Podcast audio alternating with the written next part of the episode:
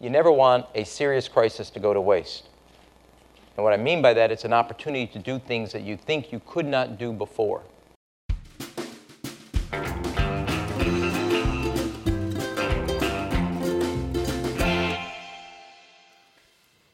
Ihr hört den Podcast des Left Wing Social Club, hereinspaziert in den politischen Country Club für alle, außer Nazis.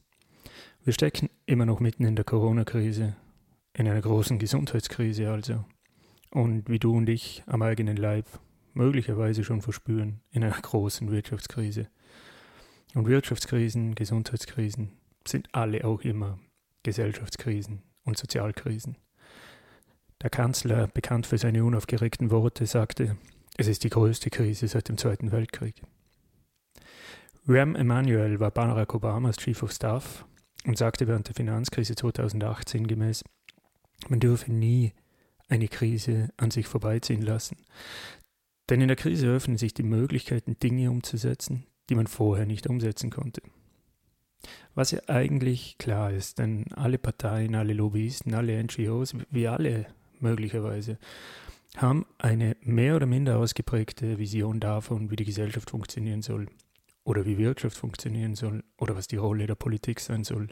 Und in der Krise ergibt sich natürlich die Chance, das zu verwirklichen. Aber wir sollten auch alle wachsam sein, denn gerade im Moment passiert alles sehr, sehr schnell. Es werden viele Beschlüsse mit großen Tragweiten durchs Parlament gepeitscht, Riesenbudgets beschlossen. Und es gibt eigentlich kaum eine inhaltliche Auseinandersetzung.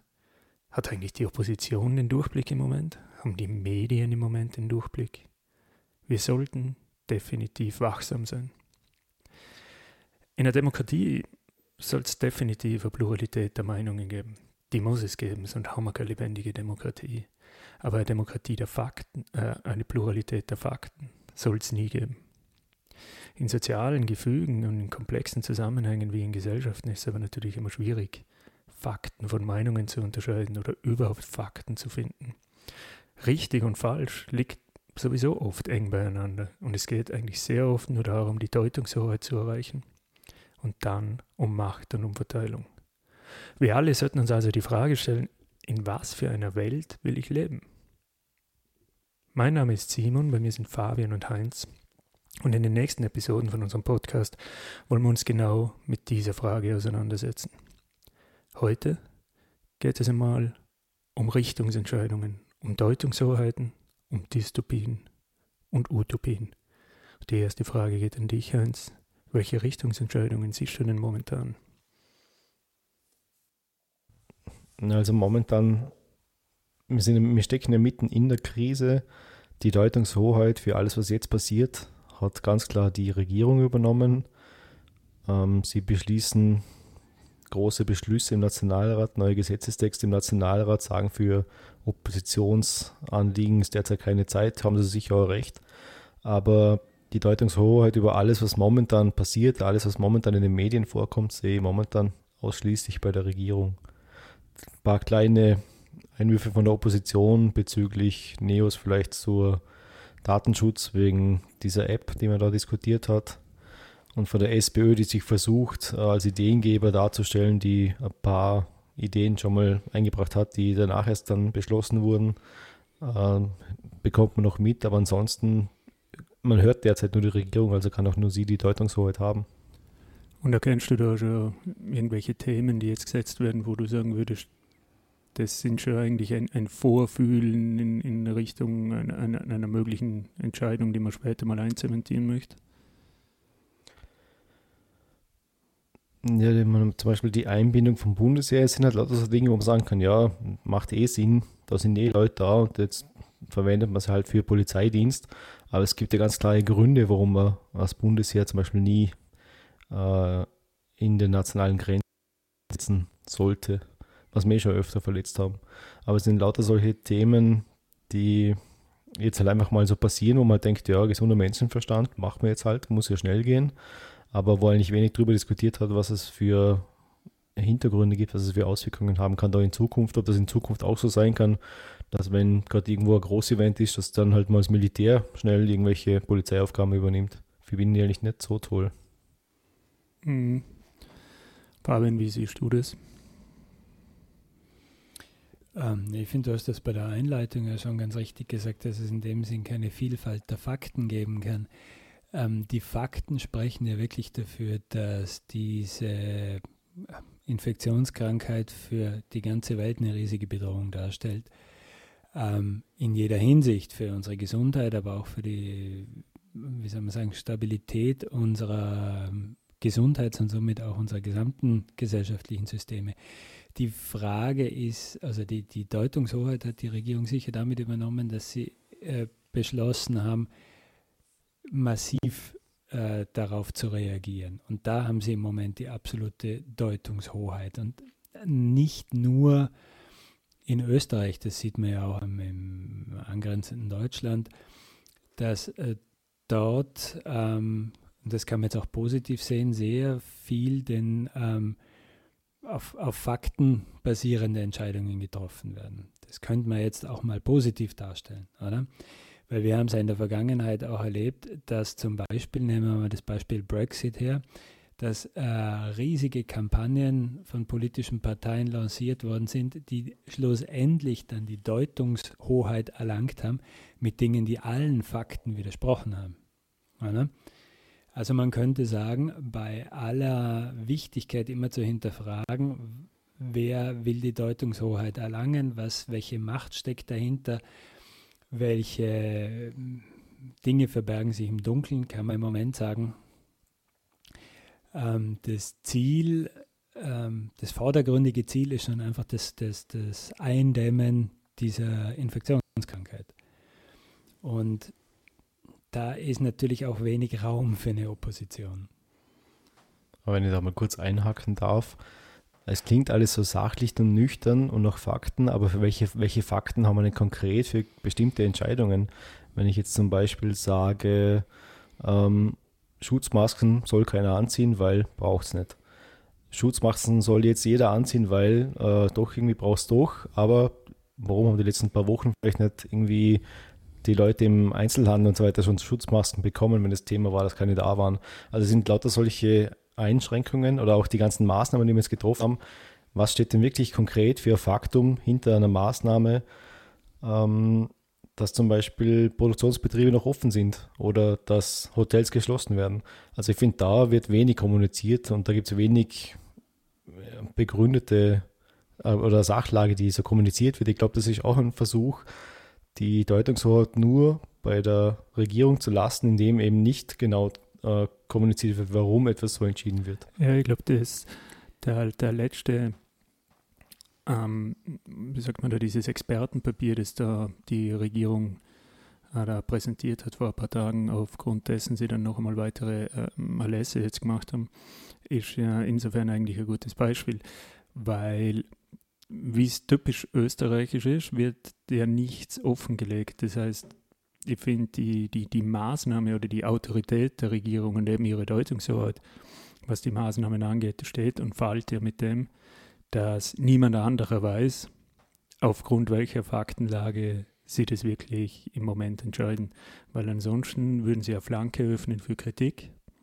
Und Kritik, die möglicherweise berechtigt ist, führt ja im Endeffekt dazu, dass die Maßnahmen weniger hm, gut eingehalten werden.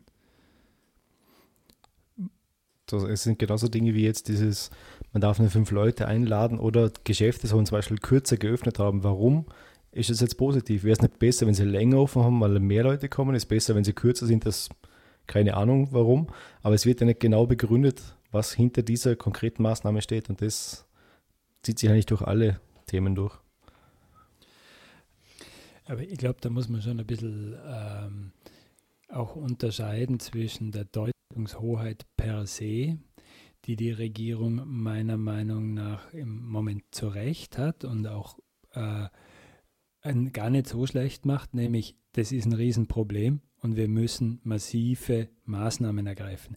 Welche Maßnahmen das im Einzelnen sind, das ist ja wieder ein bisschen anderes Thema. Und da sieht man schon, dass es, äh, wie schwierig das ist, da auch das rechte Maß zu finden und nicht, äh, und ja, man kann auch sagen, wir erleben das jetzt auch noch live, oder? Das ist ja normalerweise nicht so. Normalerweise wird irgendwas beschlossen, es tritt ein halbes Jahr später in Kraft.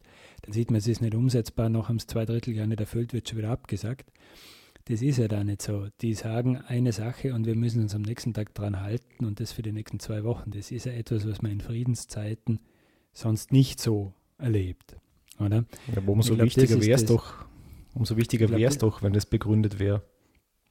Es ist schon begründet. Die Frage ist immer nur, gibt es überhaupt die Möglichkeit, das faktenbasiert bis in so kleine Details nachzuverfolgen, oder? Natürlich kann man sagen, je kürzer die Geschäfte offen haben, desto weniger lang sind da Leute drin, desto weniger können sie sich anstecken. Man kann aber auch andersrum sagen, wenn sie länger offen haben, müssen sie nicht alle gleichzeitig rein. Also, das, wenn, man, wenn man beginnt, und ich fürchte, das ist so ein bisschen das Problem, das zu überregulieren, bis ins kleinste Detail, das ist das, was das Problem ist. Und das sollte uns eigentlich, ähm, ich finde, auf das zurück, was der Simon in der Einleitung gesagt hat, nämlich die Frage, ähm, wer versucht oder wie könnte man, das muss ja auch nicht immer bewusst sein, das können ja dann sozusagen auch die, die dahinterliegenden Strömungen, die politische Parteien haben sich plötzlich mehr zeigen. Was haben die einzelnen, sagen wir mal, Player jetzt schon erkennen lassen, was sie für zukünftige Richtungsentscheidungen vorgeben wollen? Mir wären da, das finde ich, wenn ich da einhaken darf, mir wären da zwei, ja. Äh, zwei Dinge. Ja. Ähm, die Überwachung, also Sobotkas Vorstoß mit der verpflichtenden Stop-Corona-App, ähm, das kennen wir ja schon von Türkis Blau. Also das ist für mich ein, ein lebendiges Beispiel eben für diesen Satz von Emmanuel, wenn ich den Namen richtig ausspreche, ähm, dass eben die Krise die Möglichkeit bietet, Dinge umzusetzen, die man vorher nicht umsetzen können hat. Und von der Überwachung fantasiert hat die ÖVP ja schon lange. Und da schlagen sie jetzt wieder genau in diese Kerbe hinein. Selbes im Endeffekt, auch wenn er jetzt vielleicht so wirkt, als wäre er ein Wiedergänger vom Kreisky, Finanzminister Blümel, der ja auch schon angekündigt hat, nach der Krise kommt das große Sparen. Und auch das ist ja was, wo die ÖVP schon immer wollte, aber jetzt in Österreich auch nicht so unbedingt das beliebte Thema ist. Ich würde das ganz genau sehen. Das sind die zwei großen Fronten, die sich in Zukunft auftun. Wie geht es wirtschaftspolitisch nach diesem, und sagen wir, wie es ist, es ist doch auch schon der Beginn einer, einer Umdeutung, wenn man jetzt von Gesundheitskrise redet. Es ist eine Wirtschaftskrise. Es ist halt auf mehreren Ebenen Krise, aber es ist auch eine Wirtschaftskrise. Also die Frage ist, wie geht es wirtschaftspolitisch danach weiter und wie du schon gesagt hast, wie geht es gesellschaftspolitisch danach weiter? Und mir macht es auch ein bisschen Bauchweh, dieses von galoppieren von bittehin unserem Nationalratspräsidenten, der hier ja überhaupt nichts zu sagen haben sollte in dieser Situation, ähm, dass man quasi alle Maßnahmen, egal wie autoritär und überwachend sie sind, äh, ins Auge fassen sollte, weil sie ja theoretisch ein bisschen helfen können. Also mir fehlt da jetzt gerade bei diesem Thema mit dieser in den Medien als Rotkreuz-App bezeichneten Überwachungssoftware wirklich völlig da die erstens noch die Aufklärung und zweitens auch die Erklärung, dass da Nutzen und Risiko irgendwie gut balanciert werden.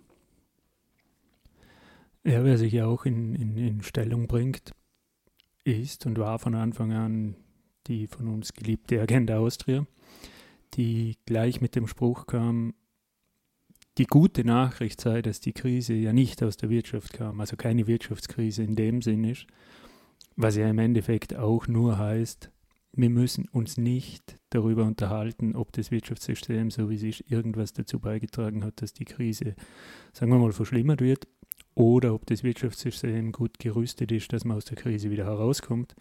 Also im Endeffekt eine in Stellung bringen, zum sagen, weiter so wie es vorher war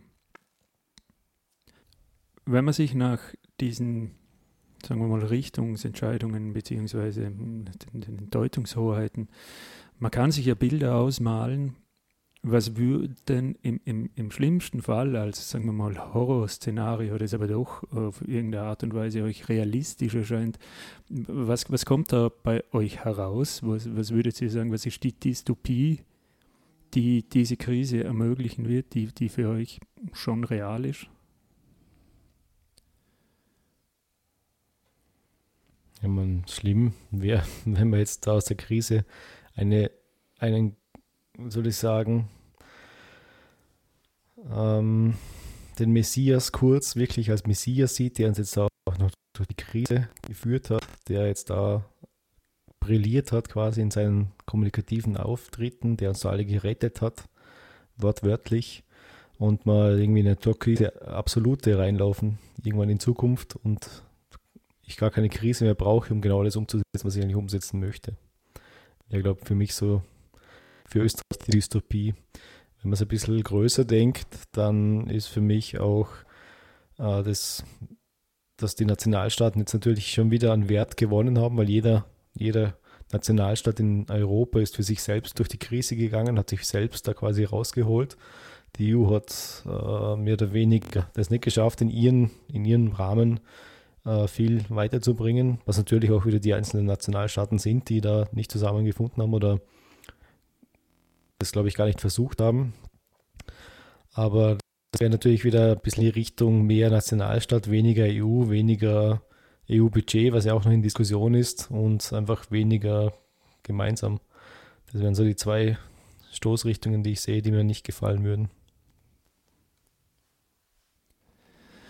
Ja, die, man, die, die, die Vorstellung davon, dass die ÖVP daraus die, die absolute erreicht, wird mich jetzt eigentlich auch dazu bewegen, zu sagen, die, die Dystopie, die ich sehe, die für mich ähm, schon sehr realistisch eigentlich ist, ist, dass wir in die Richtung eines, sagen wir mal, autoritäreren Staates oder einer autoritäreren Gesellschaft gehen. Man sieht, man sieht ja, die ÖVP tut sich nach wie vor massiv schwer, die Vorgänge in Ungarn auf nur irgendeine Art und Weise ähm, zu kommentieren weil wir wissen ja, wer auf Orban herunterschaut, der zerstört die EU. Ähm, das heißt, also das autoritärere Staatswesen gespickt mit mehr Überwachung und, sagen wir mal, geringerer gesellschaftlicher Freiheit. Das ist eine, eine Dystopie, die, die deutlich sehe. Ähm, vor allem kann ich mir auch vorstellen, dass nach der Corona-Krise wir einen deutlichen Fokus auf Gesundheit und Hygiene haben und das mit diesem sagen wir mal, Mix aus Nudging und, und, und Pushing versuchen umzusetzen mit Punkten, Pluspunkten und Minuspunkten für Dinge vermeiden, die der Gesundheit schädigen und so weiter. Also ich glaube, diese autoritäre Wendung innerhalb nationalstaatlicher Grenzen, das wäre die, die, die Dystopie, die sich mir da eröffnet. Ich glaube auch dieses Nudging im Gesundheitsbereich, das machen die ja nicht, weil, weil sie sich so Sorgen machen über unsere Gesundheit, sondern es würde genau reinpassen in dieses erstens mal Kosten senken für im Alter und für den Gesundheitsbereich, dass man da halt ähm, gewisse Verhaltensweisen belohnt und andere bestraft. Und zweitens ist natürlich auch für die Wirtschaft gut, wenn ich weniger Krankenstände habe, weniger Ausfälle und so weiter. Also das für mich Türkise Absolute heißt 100% unternehmerfreundlich, 100% traditionelles Familienbild, keine Scheu davor, irgendwelche, sage ich mal, Law and Order Fantasien umzusetzen, um da durchzugreifen. Das ist für mich ähm, das, was eigentlich eine Türkise Absolute ausmachen würde. Mhm. Siehst du das ähnlich? Ja, also mal als, als Dystopie äh, schwebt mir natürlich Ähnliches vor. Ähm, so eine Art europäisches Singapur. Ne? Also so eine Pseudo-Demokratie auf kapitalistischer Basis, ähm, die recht autoritär funktioniert, auch eben, wie ihr es schon angesprochen habt, oft auch mit dem, was, was wir jetzt auch ja aus Südkorea kennengelernt haben, in letzter Zeit dieses vermeintlich freiwillige, diese vermeintlich freiwillige Selbstkontrolle, dass man eben nicht wie in China gezwungen wird, die Überwachungs-App runterzuladen, sondern dass man das aus einem falsch verstandenen verstandenen gesellschaftlichen Gemeinschaftsgefühl freiwillig tut. Also freiwillig in dem Sinne durch sozialen Druck. Und dass wir uns wirklich in einen autoritären Überwachungsstaat hin entwickeln, ähm, in dem aber dieselben kapitalistischen Grundprinzipien, die jetzt gelten, auch weiterhin gelten mit ähm, eben diesem, diesem vermeintlichen Leistungsdenken, wer nicht mitkommt, hat es dann eigentlich quasi selber verschuldet. Das könnten einem ja Fantasien jetzt, gerade wo wir alle viel zu Hause sitzen und manche Netflixen, wir halt jetzt da in unseren Computer starren, auch der Gedanke kommen, was ist, wenn wir für viele Leute, die jetzt entlassen worden sind, in Zukunft gar keine Jobs mehr finden. Aber wir uns dafür entscheiden, die dann mit quasi diesem ähm, Grundeinkommen abzuspeisen, sie in ihren Wohnungen zu halten und Netflixen zu lassen und gar nicht mehr vorhaben, diese Leute gesellschaftlich partizipieren zu lassen, aber weiterhin überwachen. Ja, ich meine, also ich, ich glaube, vor allem dieser Punkt mit ähm, Singapur, den du jetzt gebracht hast, den finde ich ziemlich treffend, weil man ja schon das Gefühl haben kann, so wie manche Leute auf die, die Maßnahmen, die man jetzt setzt, reagieren. Also diese, ist, ist beim, beim Falter jetzt heißt der Berti Blockwart, glaube ich. Die Mentalität, die da halt durchschlagt, dass man sich nicht mehr im Endeffekt, dass es keine Autorität mehr braucht, die etwas verordert, sondern ich mache es freiwillig und es muss mir auch noch gefallen, mich dem zu unterwerfen. Ich glaube, ein Stück weit ist das wirklich, da haben sich jetzt einfach Grenzen verschoben, oder? Meine, jetzt haben wir es alle gemacht, weil ja, es aus jedem, für jeden war das jetzt irgendwie sinnvoll, da kommt ein Virus auf uns zu, wir müssen schauen, dass unsere Krankenhäuser nicht überlastet sind. Und jetzt haben wir einfach in drei Wochen komplett das gesellschaftliche Leben runtergefahren, komplett 90 Prozent laut Regierungskreisen haben sich brav selbst isoliert und die anderen Bösen, das sind ja die Lebensgefährder, wenn man es nach dem Nehammer geht, die jetzt da vielleicht doch noch draußen sind. Und da hat sich in drei Wochen, glaube schon eine Grenze verschoben, die es beim nächsten Mal einfacher macht. Aus irgendeinem Grund, ähm, sage ich mal, Dinge zu verordnen, Maßnahmen durchzusetzen. Ich glaube schon, dass das beim ersten Mal mehr Aufschrei gegeben hätte, wenn es nicht so sinnvoll gewesen wäre, auch gleichzeitig, aber also beim nächsten Mal, dass sich da wirklich Grenzen verschoben haben. Ja, und Heinz, ich glaube, du hast eben recht, die Grenzen verschieben sich dann so unheimlich. Der Sobotka hat ja so quasi beschwichtigend gesagt, ach, mit dieser Kreuz-App, das wäre ja nur begrenzt und man kann ja jetzt schon die Deadline definieren, ab dem die sich dann quasi selbst zerstört oder was weiß ich. Aber wir wissen alle, wie leicht es dann ist, das per Sonderverordnung nochmal zu verlängern. Und wenn es nur nochmal verlängert wird, geht deshalb keiner auf die Straße, zumindest in der jetzigen Situation, wo er ja auch nicht darf, oder darf er nur allein demonstrieren. Aber Spaß beiseite, oder? Ich sehe das auch so, dass die Gefahr bei diesen Dingen ist, dass die zwar so kurz und anlassgebunden klingen, aber dass das ganz schwierig wird, das alles wieder loszuwerden. Also das ist fast ausgeschlossen, dass wir all diese Art und Weise, wie wir jetzt schon denken, wenn wir auf die Straße gehen, dass wir das so schnell wieder loswerden. Und es wird auch das Virus nicht so schnell verschwinden, dass wir das auch überhaupt die Chance hätten, das schnell wieder loszuwerden. Also ich glaube, wir müssen uns ja auch bewusst sein, dass auch wenn jetzt in den Nachrichten schon von einem teilweisen Wiederaufsperren die Rede ist, dass wir keine Ruhe haben werden, bis ein Impfstoff entwickelt ist und der Großteil der Bevölkerung geimpft ist. Das ist ein Horizont von, das weiß keiner, aber es könnten auch zwei Jahre sein. Wenn wir uns jetzt mit den dystopischen Gedanken beschäftigt haben, seht ihr auch eine Chance in dem Ganzen? Also es muss sich ja nicht in die, in die dunkle Richtung ähm, bewegen. Welche, welche positiven, sagen wir mal, Szenarien könnt ihr euch ausmalen, die sich durch diese Krise ergeben? Also mir wird sofort was einfallen, mir würden sofort mehrere Punkte einfallen ich glaube, einer der Punkte, die jedem, der jetzt sich sind die Ereignisse der letzten Wochen Revue passieren lässt, einleuchtet, ist, ähm, wo steht man im Moment mit seinem Gesundheitssystem? Oder? Und in Österreich scheinen wir es doch geschafft zu haben, es nicht völlig kaputt gespart zu haben, jetzt gerade im Vergleich mit anderen Ländern, die jetzt enorme Probleme haben. Somit denke ich, die Chance ist schon, dass man hier ähm, auch erkennt, was kann der Staat auch, auch bieten, oder? Also die Frage ist ja nicht immer, wie ist der Staat groß oder ist er klein, ist er schmal oder ist er, ist er übermächtig, sondern welche Dinge regelt er?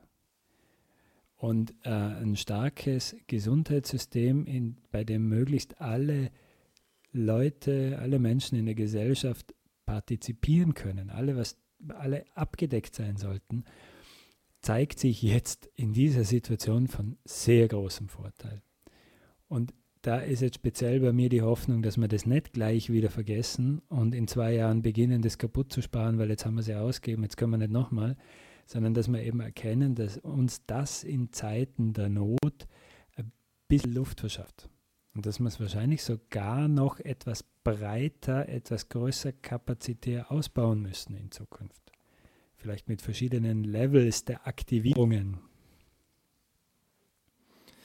Ein Punkt, den, den ich sehen würde, ist, es hat sich ja so in den letzten, sagen wir mal, 30, 30 Jahren, 30, 40 Jahren in, in Europa auch so dieses, dieser Gedanke durchgesetzt, der durch die Margaret Thatcher stark geprägt war.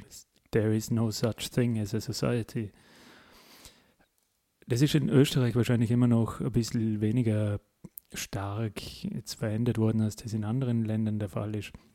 Aber so die, die Realisierung, dass kein Mensch eine Insel ist, wie es außer der John Bon Jovi natürlich, dann hätte man doch eigentlich auch schon was gewonnen, wenn wir wieder zu dem zurückkommen würden, dass wir wissen, es geht nicht ohne Gesellschaft. Gesellschaft ist eigentlich das A und O. Und man könnte auch aus der Krise heraus realisieren, die Gesellschaft spielt sich nicht in nationalen Grenzen ab. Wir brauchen auch die anderen.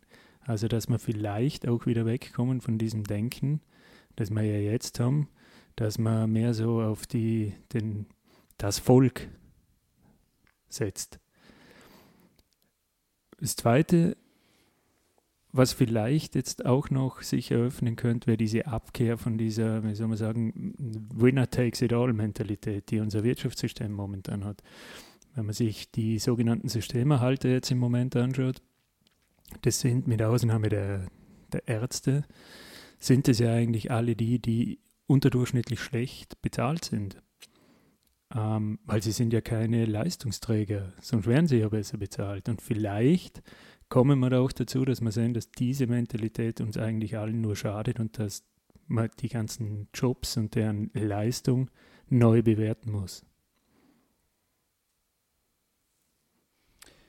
Ja, das finde das find ich auch einen guten Punkt. Auch, dass wir unser ähm, neoliberales Wirtschaftsbild der letzten 20 Jahre anders denken. Dass es eben äh, diese Überspezialisierung auf Billiglohnländer und diese, diese Einseitigkeiten, wo man seine Ressourcen herholt, dass das eben sehr anfällig für Krisen ist, für alle möglichen, oder? für Spekulationen, für Finanzkrisen, aber eben auch für echte Engpässe, wenn plötzlich alle Masken in Bangladesch genäht werden und alle Antibiotika in China hergestellt werden kann es eben in Krisenzeiten etwas dauern, bis wir selber wieder in der Lage sind, ein bisschen was davon zu produzieren.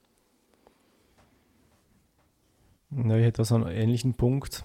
Bei mir wäre es die Chance danach, ähm, ist, wenn man jetzt mal darüber nachdenkt, jetzt haben wir seit drei Wochen Dauerbeschallung wegen Corona. Es gibt nur noch seit drei Wochen ein Thema, das ist Corona. Davor haben wir so Themen wie Klimakrise gehabt, ähm, Arbeitszeitverkürzung hat man diskutiert und andere Dinge. Und jetzt haben wir eine Wirtschaftskrise und nachfolgend wahrscheinlich eine hohe Staatsverschuldung in sämtlichen Staaten, wahrscheinlich weltweit, auf jeden Fall mal in Europa.